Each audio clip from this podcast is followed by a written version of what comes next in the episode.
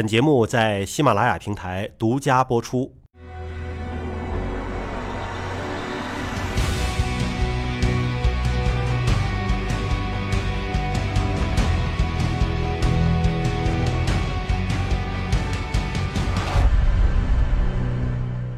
好，欢迎大家来到我们今天的节目，我是向飞。今天啊，我们来到了古城西安，为您请到的是西安市第四医院妇产科和妇保科的主任张希文老师。张老师你好，主持人你好。同时为大家请到的是西安广播电视台的徐新老师，徐老师你好，你好，欢迎大家来到古城西安。张老师，你看兼着两个科的主任，一个是妇产科，一个是叫做妇保科。对，这妇保科是什么呀？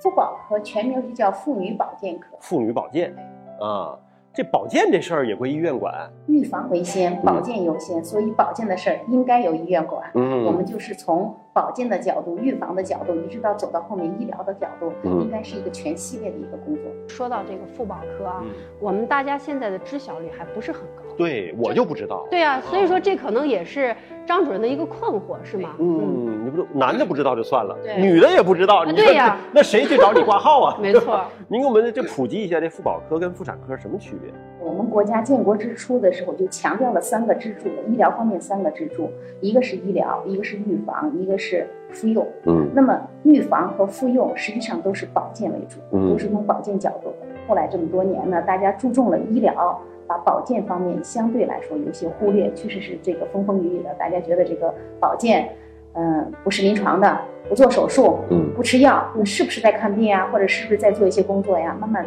他就忽略了。另外一个方面呢，咱们国家这个呃这几年来说呢，一直在逐渐的提倡预防和保健，实际上是希望人体的健康、人体的这个生命来说，它应该是保健为主，嗯，预防优先，这样子呢才能够达到一个最新的一个呃健康的这个角度。徐老师平常做什么保健？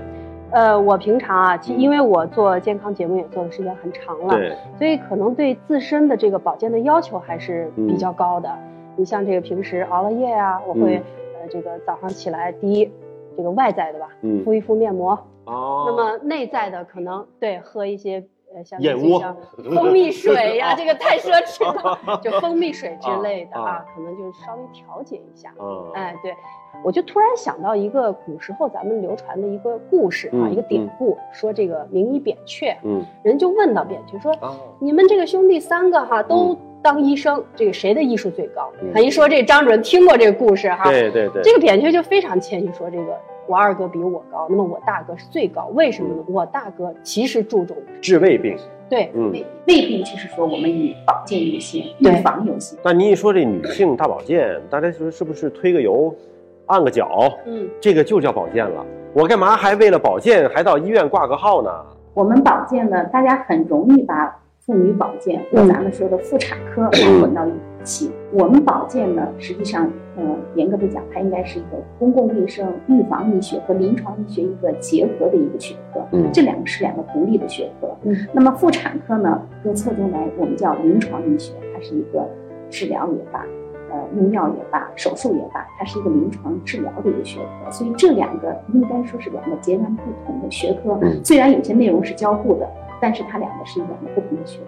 您能不能举举例子？就比如说什么样的女性出现什么样的问题，就应该到妇保科去了？举一个最简单的，我们现在最常见的一个例子就是嗯更年期问题。在过去的观念里面，这就是个生理阶段嘛，嗯对，嗯，这个人脾气不好，嗯，或者是有一些热呀、嗯燥呀，嗯这都是一个正常的过程。但实际上，从我们保健的角度来说，这个阶段我们应该给他做一些保健的工作，让他呢这个阶段过得更生活质量更高一点，睡眠不好呀，或者是潮热多汗这些症状要减轻一些，甚至让它消除这些症状。也同时也为了预防未未来的一些骨质疏松的一些发生，其实都是在这个阶段来做。可是你有什么办法去干预它呢？因为这不就是个人生必经阶段吗？第一个方面呢，我们在生活中间的一种调整呀等等这些；另外从心理上去帮助他，因为咱们更年期是有更年期的一些情绪上的抑郁呀、焦虑呀等等这些保健。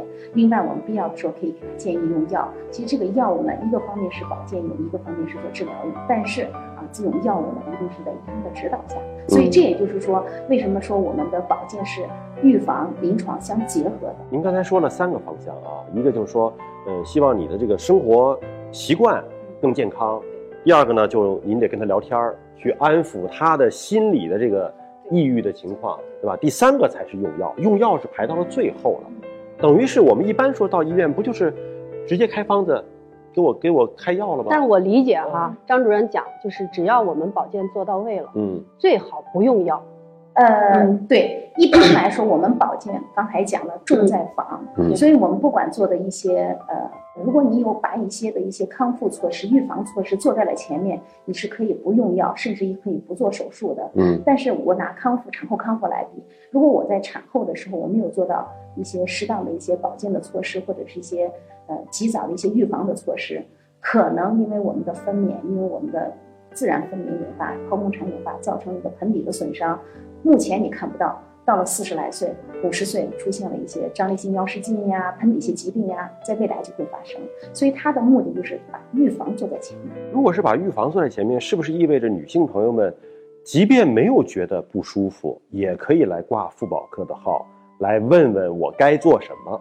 对，是这样子的。如果像我们主持人说到的这一点，其实最典型的就是我们说的孕前保健。我也没有家族性的疾病，我也没有自身既往的一些病史，但是我为生了一个健康宝宝，我做一些孕前的保健，这是一种。还有一种呢，就是我刚才提到的产后康复，他也可能自己没有感觉，但是通过我们的评估，发现它有问题，或者提早发现它存在隐患，我们也可以提前做一些保健的措施。我能不能这么认为？就是我们孕前吃的这个叶酸就属于保健的范畴。您说的太对了，嗯我们出生缺陷有三级预防，其中最成功的目前的一级预防就是叶酸的补充、叶酸的增补。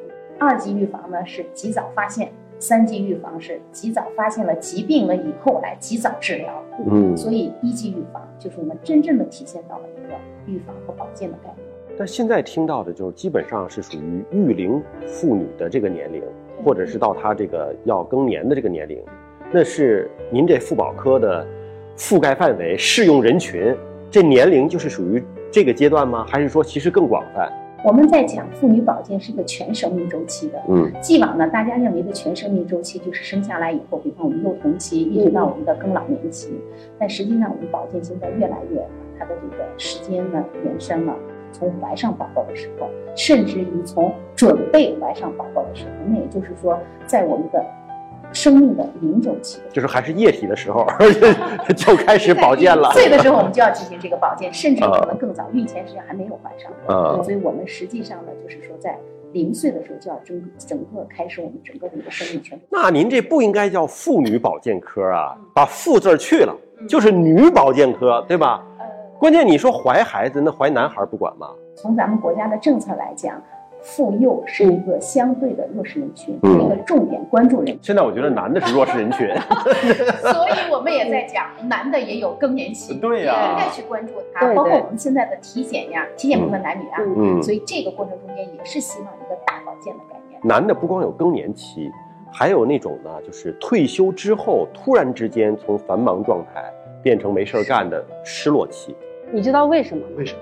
因为女性经常是要干家务活的，哦，对吧？他这个基本上，他是这个退不退休，基本上还保持着很繁忙原状。，对对对。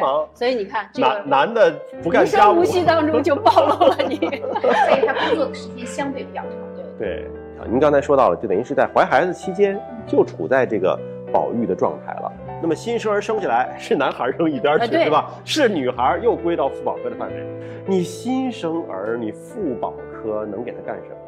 我们说的保健原来侧重的是，呃，妈妈嗯哺乳期的这个保健。哦但是新生儿，咱们国家现在其实无论男女，嗯 新生儿都有保健是什么？我们一个是新生儿的一个相互的一个关注，比方我们产后四十二天检查，对，不光是查妈妈，嗯孩子一样要查。好像确实有很多妈妈生完孩子之后很失落。生孩子前就有失落的，我不知道徐老师是就我就失落过。但真正的我们现在呢，就在保定的这个角度来说，真的是要跟他很好的去沟通，跟他去分析，绝对不会说是他在这个高考期间月经不调，个个都就高考以后都闭经，但是确实有这样的事例，你要控制你的减肥的这个节奏，嗯。对，当然不能说不减，嗯。你有特别有这种特殊情况要减，要控制这个节奏。